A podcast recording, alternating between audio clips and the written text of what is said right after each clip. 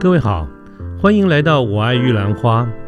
这个节目呢，主要是针对年轻人所可能遭遇的各种议题来做广泛的讨论与分享。欢迎您跟我们一起。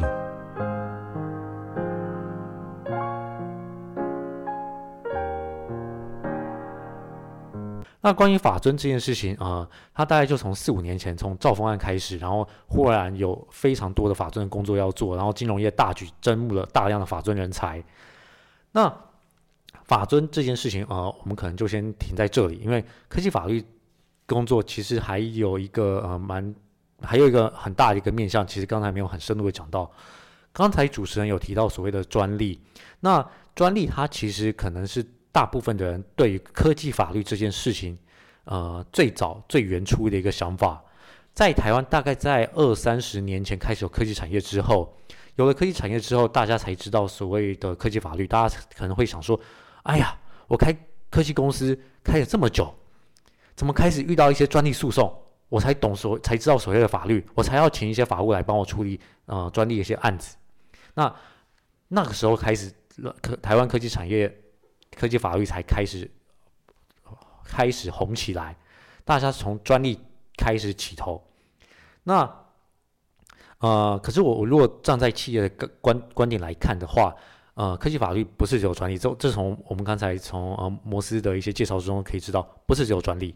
那它包含哪些东西嘞？站在科技法律科技企业的一个角度来看，科技法律可以分成两个东西。第一种叫做攻击，第二种叫做防御。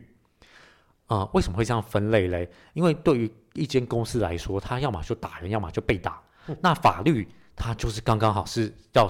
做这两件事情，它要么就是打人，要么被打。被打，我们如果要避免被打，有一个很重要的一件事情，就是要做刚好刚才摩斯呃所讲的法尊。我们把公司的各种的呃 SOP 各种一个规范都符合外部的一些法令，然后我们大家都守法遵纪，该做的都做。原则上，我们应该盾牌这件事情就做好了。可是啊，公司不是只只只能有盾牌，它必须要有攻击性的武器。那可能大家会想到攻击性的武器，诶，如果我是一般营运人员，我可能是一般业务、一般 sales，我可能想说，哎，那我就签个约，然后我就保障我会保障个五年，我保证我都会有五年的稳一稳定的一个收益。对，这个这种这种合约谈判也是一种武器，它是一种短程的武器，它非常非常短，它可能就像是我拿一把剑，我说的剑是那个古代的那种剑，就是直接砍下去，然后你可能就可以有一个立即性的一个收获。可是。呃，科技法律攻击性的武器，它不是只有这么短兵的一个相接，它其实有呃有非常令人恐惧的一个地方。为什么会讲专利嘞？因为它是科技法律里面最可怕的武器。呃，科技法律的武器之中最 powerful 的武器大概是智慧产权。智慧产权它可以分成几个层次来讲。呃，我先讲最不是这么的那个 powerful 的武器。第一个，我们可以讲著作权，大家一定都会听到著作权，大家常常会听到一些盗版，大家常常会听到啊，微软又又在说我们哪里盗版啊，然后我们东西不能要都要用合法的，不然它就一直出现一些警示。著作权它这一种武器，它也算是一个进程的武器，它可能就像是冲锋枪而已，它大概只能打到有抄袭的人，例如就直接照抄我的东西，直接 copy 我的东西，所以我们双方一定有关系。我只能打到跟我有关系的人。那下一个比较远一点的东西叫商标，商标原则上也是有关系，可是它的关系可能不是这么密切。我可能就是看到一个 logo，好像好像很漂亮，我看到它了，我稍微改变一下，然后我就拿来当自己的 logo。那它这样可能会有商标侵权。我们两两者之间可能没有关系。例如，我可能抄了麦当劳的一个。商标，然后我用在所谓的马桶上面。哦，你讲的关系指的这个关系。对，OK，我们双方到底有多远？那商标的关系，我们双方可以比较远一点，它可能像是类似机关枪、手榴弹的距离。那最 powerful 的武器叫专利，我们之间可能完全没有关系，我们可能根本不是同一个产业，我可能根本不知道你什么意思哎。呃，我现在申请了一个专利，我现在有一个技术，我我申请了一个专利，然后这个专利我申请出来之后呢，经经过了政府的一些程序，我拿到一个一张专利证书，然后他在专利资料库可以查得到这个东西。可是我可能是做半导体产业，我可能是做半导体原物料的产业，我是可能做半导体化学品。那我既然是做半导体化学品产业，然后可是我申请的专利，我申请一个专利是一个下游的一个封装的一个制成，或者是我申请，甚至是申请。下游的一个 IC 的一个呃，怎么制制造这个 IC 的方法，还隔得有点远啊，隔很远。可是我可以从这个我的化学品一路写到很后面。我说这个 IC 产品用到了我这个化学品，我写的非常非常远。那我现在是下游的一一个公司，我我我可能跟呃我这个做化学品的公司完全没有生意往来，我不是他的下游下游的客户，我根本不知道他，我们双方可能根本都不认识。那我居然因为我技术的研发。我过了 N 年之后呢，我做到跟这一模一样的技术，可能不不是完全一样，可是我就落入了所谓的专利权的范围。我根本不知道这间公司，我不知道这个专利的存存在。哎，可是我可能做化学品公司，我可能很很定期的去 survey 下游的一些公司，我忽然发现到，哎，怎么有做 IC 的公司，他居然用到了我的专利技术？我对他提起所谓专专利诉讼，可不可以可可不可以这样做？可以。我们双方有没有关系？没有什么关系。唯一的关系就是他用了我的专利，可是他不是直接抄啊，他也不知道有这个专利，他只是随着技术的进展，他就想到要这样做，他没有抄我的，在法律上面他没有抄我，在一般商业逻辑上面他都没有抄我的，他跟我没有任何关系。可是专利的 power 就是这么大，他在各国原则上不看所谓的主观要件，他只看所谓你有没有侵权。哇，那真是没完没没了了嘛。对，那这样子做一个 R D，譬如说研发部门，那他是不是也应该要有一些法律的相关这些素养的这种培训？对不对？对啊，这就跟你刚才前面那那件事情可以串起来了嘛？你前面不是讲说，其实 R D 也可以转来做这个领域里面？对对，因为我觉得真是没完没了了。对，因为专利太 powerful 了，你根本搞不清楚。为什么你忽然会被告？这就是台湾科技公司最怕的一件事。为什么说专利是最可怕的一个呃攻击性武器？它就像飞弹一样，它是祸从天上来，你就莫名其妙忽然收到一个诉状，然后说那个你已经被告。嗯嗯嗯，在台湾很多大概二十二三十年前，很多科技公司就是忽然就那个美忽然收到一个美国的一个诉状，然后就说哎，贵司已经那个受受到那个美国某一个专利的一个诉讼的一个起诉。那请贵司准备那个要准备处理这个美国专利诉讼。那如果不处理哎，那呃那个可能律师通常就会讲说，那如果不处理的话，可能对方就会申请所谓的呃定暂时状态的处分，他可能就会断，就会禁止这个货物进美国，或者什么扣押什么什么之类的。他甚至更严重一点，是可以可以申请关厂，他可以直接说你这个公司哎有严重侵权，所以先关厂。那不管怎么做，他对一间公司的营运有非常严重的打击。一般的合约违约，一般的呃著作权侵权，一般的商标侵权，通常效果没有这么的严重。可是专利侵权，它可以做到这样子，它可以直接把公司关掉。一个产品，真的是影响很大。对，那啊，那专利这件事情呢，它还有一些呃讲起来。很简单，在专利法里面，它的条文其实没有很多，可能就一两百条。可是它在科技产业里头，它通常会是一个很大的一个专利的部门去做这整件事情。它在呃实物上面，它可以从专利怎么从 R&D 的创意变出来，然后申请专利。有了专利之后嘞，那呃申请专利这件事情，它中间还会要跟政府机关去做一些沟通，然后沟通完之后才可以。真正拿到一个专利，那专利它又有一些比较细，申请专利又有一些比较细的东西，这可以讲起来又是蛮深的一个学问。可是简单来讲，它原则上就是一个新的东西，只有新的东西才可以拿到专利。那它还甚至要有在专利法，它还要求要是进步的东西，它要以前的人都没有想过。呃，那讲到这里，其实就会讲到非常非常复杂。那什么是新的？法律上有个定义，它跟一般的人的想法又不太一样。一般人可能想说，这一定是全新的，brand new，真正都没有人想过。如果是完全没有人想过的一个东西的话，这真正的创新的话，那其实各位不会看到专利有每年可能有几百万件的专利，每一个专利其实都只是跟之前的专利都只有非常非常小的差异，一点点好不好一点点差异。就可以成为是一个新的专利。对，那怎么拿到这些专利，就有很多要件要满足。那它就会跟各个产业就会有关系，不同产业它有不同专利的一些细节，一些呃 domain know how 的一些专利要一些要要去处理，要去满足。那拿到专利之后，才可以去做后更后面的一些授权，更后面的一些诉讼。那授权跟诉讼就真的拿到武器了，拿到武器才可以去打人。刚刚说的专业申请这个工作，通常是呃 R D 转来的的专利工程师、专利专员，他受了专利法培训，他才可以做这些事情。他制造出武器之后，哎，那呃真正比较偏呃法律端法的人，他会真的拿这些武器去打人。那打完人之后，其实还有一些中间过程的一些呃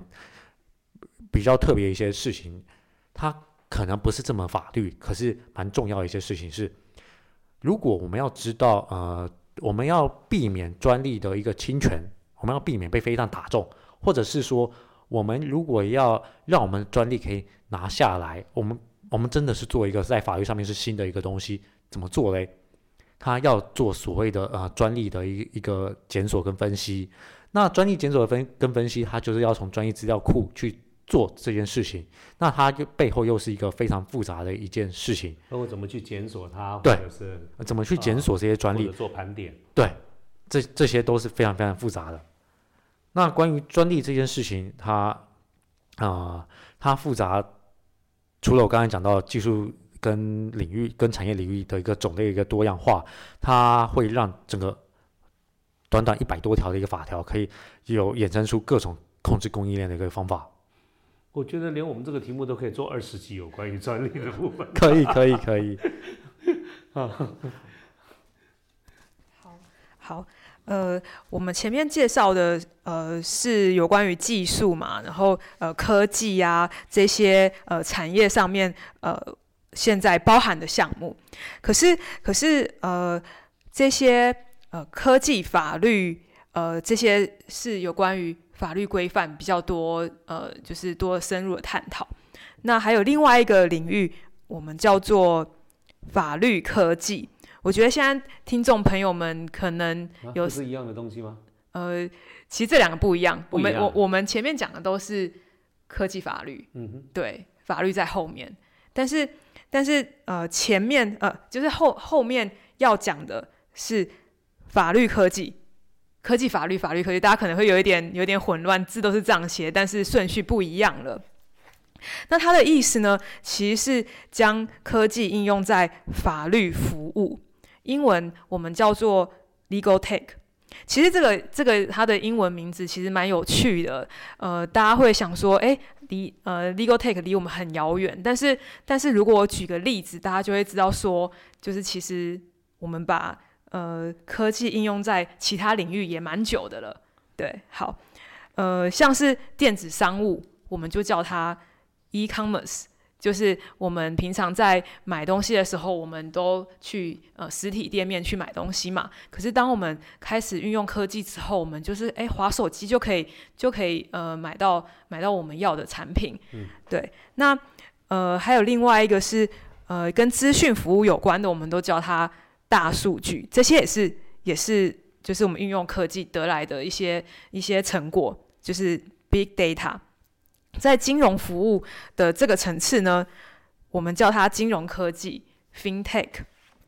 好，那呃如果是跟机器人有关的呢，我们就叫叫它 AI 人工智慧。但是呢，就是我们这些刚刚讲到我们这些呃法律人啊，不太懂科技的的这些人。呃，运用的科技这样子的呃，这样子的的技术所发展出来的，就是法律科技 （legal tech）。好，那 legal tech 它其实是呃 legal technology 的的缩写，就是和呃 fintech 金融科技一样，它代表的都是利用科技呃让服务变得更有效率。那 legal tech 指的是透过科技来协助法律服务，用科技来解决法律问题。换句话说，就是就是用跟科技领域的既有的市场的占有者去抢市场了。一般我们平常去店面买东西，实体店面，那现在用了有 e-commerce 之后，我们呃就到其他的店面，的那个线上的店面去买东西。所以，所以 legal take 也是一样，它跟呃现有的市场占有者去抢抢市场抢市场了。那呃，刚刚我提到说，就是它是透过科技来协助法律服务。那有没有人想要问说，那有没有实际上之前有没有遇过，就是呃，透过法律的方法来解决法律的问题？对对对对，其实这其实已经有了，就是我们就司法改革嘛，我们现在慢慢就要推动的是那个呃。国民法官、国民参审制，这个这种方法就是我们用用法律的方法来解决法律的问题。但是现在，呃，后面我要讲的是用科技来协助法律服务，来解决法律的的问题。那呃，法律科技的运用，有人可以有人会认为说，就是可以节可以节省了法律人的时间，嗯，可以呃增进法律人的的效率。可是有些人，有些人就是有些人会觉得。嗯，很有疑虑，因为因为它就是一种可以取代律师啊，取代取代法律人的一个工具，对，呃，取代了企业法务啊，或者是甚至取代法官。科技跟法律两个领域的结合呢，看似就是好像没有关系，因为刚刚我提到，就是其实法律人就是对产品比较不熟嘛，对对对，科技就是比较不是很了解。他们两个看似没有关系的两个领域的结合，但是终究还是就是使用在人的人人的身上。所以说，其实现在还是蛮模糊的，就是大家要怎么结合科技跟法律这两块领域领域，然后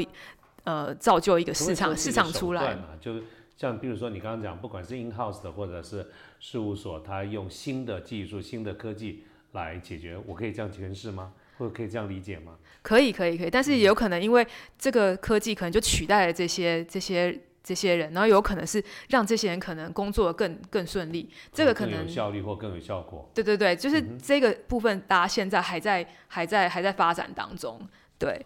那那呃，Legal Take 它其实扮演了三种角色，我们可以从这三种角色来更理解 Legal Take 它可能会发展到怎么样的的的局面。嗯。好，它可以用来协助律师来增加工作效率。有一个呃，就是有一个最有代表的代表性的，就是 Rose，它是一个人工智慧服务。它可以这个这一个这个 Rose，它可以研读很大量的法律的案例还有文书，然后它可以对使用者使用 Rose 的这个使用者，呃提呃提呃的法律的提问。可以进行自然语言的分析，然后从中就可以找到，就是哎，我知道你要问的这些问题是什么，然后我给你一个最适合的法律意见。对，然后这一个为什么我是说，就是可以让协助律师来增加工作效率的主要原因，是因为它可以帮助律师可以更有效率的处理那个呃案例的检索，就是他可以看很多的实物上的的呃判决。然后，呃，可以一下子可以搜寻到很多，很快的搜寻到他想要的资料。然后目前大多是用在就是很需要呃资料研读的这样子的领域，例如破产、破产的事件，或者是破产事件，因为要研读很多就是公司内部的的相关的文件，还有智慧产权的。的呃事件，还有呃劳资争议的呃法律资讯的检索工作，它现在的应用的领域还是很有限的，但是它其实呃已经有数据显示，它能够替代传统律师百分之七十的工作了。好，这是增加律师呃工作效率的其中一个角色。那另外，Legal Take 它也可以直接向当事人提供法律服务。呃，就是有一个网站，它叫 Legal Legal Zoom。那他他其实可以透过一步一步回答问题的方式，可以将自己的需求，就是呃，就是使用者如果就是呃使用这个这个网站呢，然后这个网站会给给会提供很多问题问你，然后呃就是让使用者可以很清楚的表达他的需求。然后最后可以得到一个他所需要的法法律文书，这这不就是你刚才讲的 Legal Tech 用呃科技的方式来解决？对，就是就是对，它可以那个 Legal Tech 它它扮演第二个角色，就是就是利用科技来直接向当事人提供了法律服务，他那个使用者他就可以直接取得了法律的文书。对，呃，就是这个我刚刚举的这个例子，这个 Legal Legal Zoom 呢，它它其实像是它可以。他可以拿到呃，像是商业的呃，讲错，就是商商标的申请的文件，或是如果你要建立一个公司，他可以他可以呃，把很多呃，透过这些呃问题得到的你要的文件可以提供给你，或者是书写呃遗属啊、遗嘱啊这些，或者是你要订一个合约，他可以直接就是透过你你的这些回回复的问题，他就把你正现在需要的东西就直接提供给你了，你不用再透过。其他其他律师啊，或者是其呃法务，还有另外一个第三种，他扮演的角色，他可以作为就是当事人跟律师之间的的平台，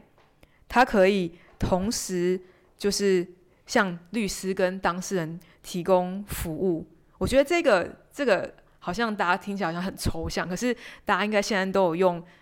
呃 Uber Eat，对不对？嗯，对，就是它这是一个平台。它就可以作为作为消费者跟跟那个商店，就是小盒的功能，对一个媒合功，它是一个一个平台。